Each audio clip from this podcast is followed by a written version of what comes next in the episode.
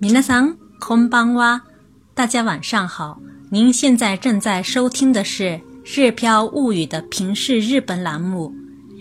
今天要跟大家分享的是神户市立医疗中心中央市民病院的就医体验。如果您现在所处的环境不方便收听我们的音频，您可以关注我的个人微信公众号“日飘物语”。 里面有非常详细的图文介绍，您不仅可以跟着我的声音走进日本，了解日本的风土人情、旅游景点，同时您也可以跟着我们的小易一起零基础学日语。我们在个人微信公众号“日飘物语”里等您。很多朋友可能都知道，神户是一个充满了异域风情的海港城市。但是，或许鲜有人知道，神户还是一个医疗产业都市。在神户港湾人工岛上，形成了以先端医疗中心和神户市立医疗中心中央市民病院（以下简称中央市民病院）为核心的高度专门医院群，并汇集了理化学研究中心。国际医疗开发中心等医疗研究机构以及各类医疗相关企业，使该区域成为了全日本最大的医疗产业区域。中央市民病院作为神户市立的骨干级医院，是包括日本脑神经外科学会和日本消化器外科学会在内的几十个医学研究学会的指定专门医制度实施机构和研修的设施。这里汇集了各路的医疗精英，采用了先进的医疗设备以及先进的治疗方法，是一家学术研究和临床科研相结合的综合性医疗机构。由于本人孩子出生前的产检到出生后的健康检查都在中央市民病院完成，一直以来自己的定期身体检查也都在利用这家医院，包括亲属来日本时的检查也都利用这家医院，因而我对这家医院特别熟悉。近年来赴日健康体检的国民日益增多，刚好前几天又到该医院定期检查。下面结合个人的体验，站在患者的角度尝试介绍中央市民病院，希望大家能够通过我的介绍了解到日本就医的一些具体细节。首先是医院的整体环境优美。中央市民病院总面积六万四千平方米，拥有七百多个床位。不但环境优美，而且采用免震构造，能够有效抵抗地震、海啸等自然灾害。医院内整体环境优美，舒适程度堪比酒店。一层有图书角、便利店，还有为灾难时紧急医疗预留的足够大的空地。三角钢琴二十四小时自动演奏优美的乐曲。二楼是综合门诊区域，A 到 D 四个区域区间内设置大量的沙发，以供患者等候时使用，配有设备先进、数量充足的洗手间，还有休闲的咖啡馆。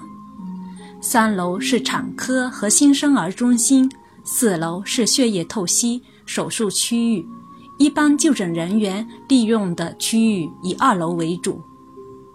但是若非看到标有婴。日、中、韩四国语言的带有医疗相关用语的指示牌，很难想象这是一家医院。其次，就诊过程顺畅。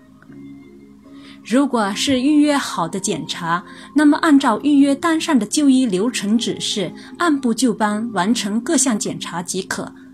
如果是听医生的检查结果说明的话，插入就诊卡之后。就会得到一个遥控器般大小的终端，移动终端，全程指导我们就诊。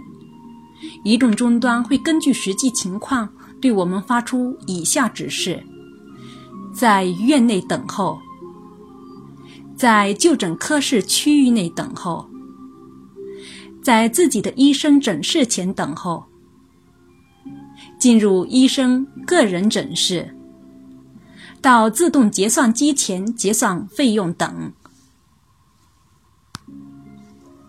结算完后，把移动终端归还到指定地点，就完成所有的就医环节。再次是高质量的服务。院内虽然实现了诸如到院报到自动化、费用结算自动化，但是在二楼综合服务区域，还是有很多导医人员初次就诊有不懂的地方，随时都可以请求他们的帮助。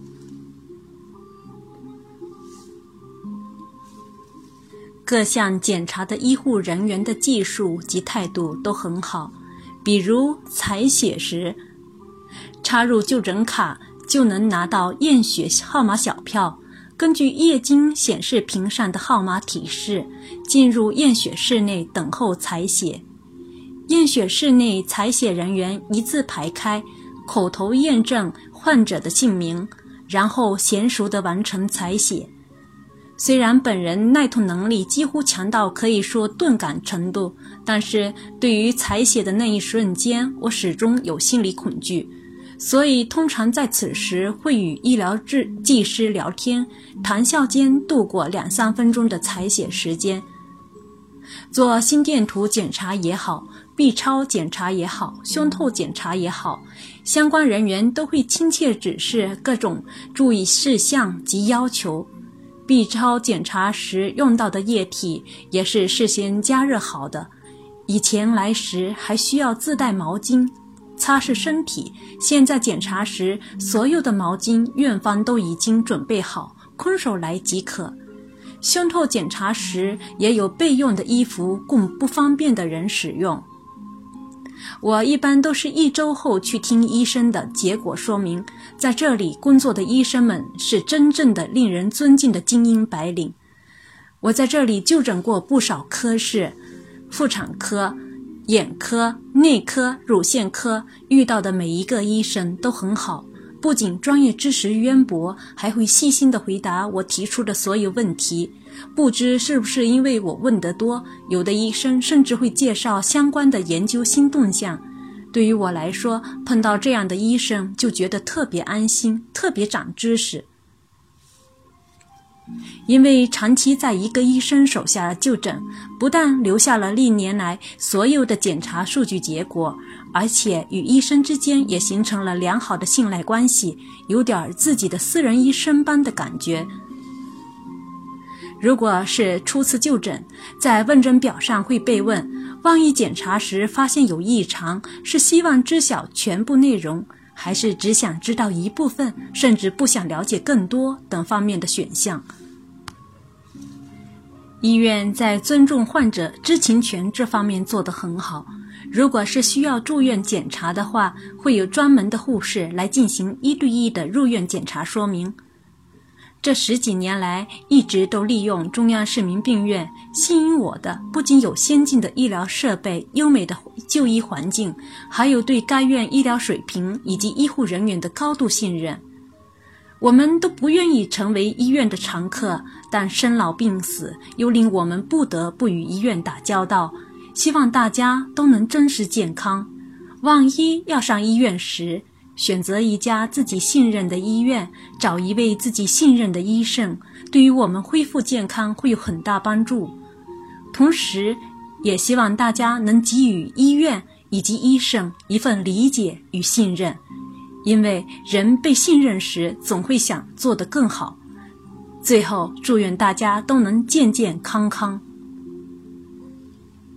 感谢大家的收听。如果您有什么想法，欢迎您关注我的个人微信公众号“日飘物语”，跟我们交流。それではまたね。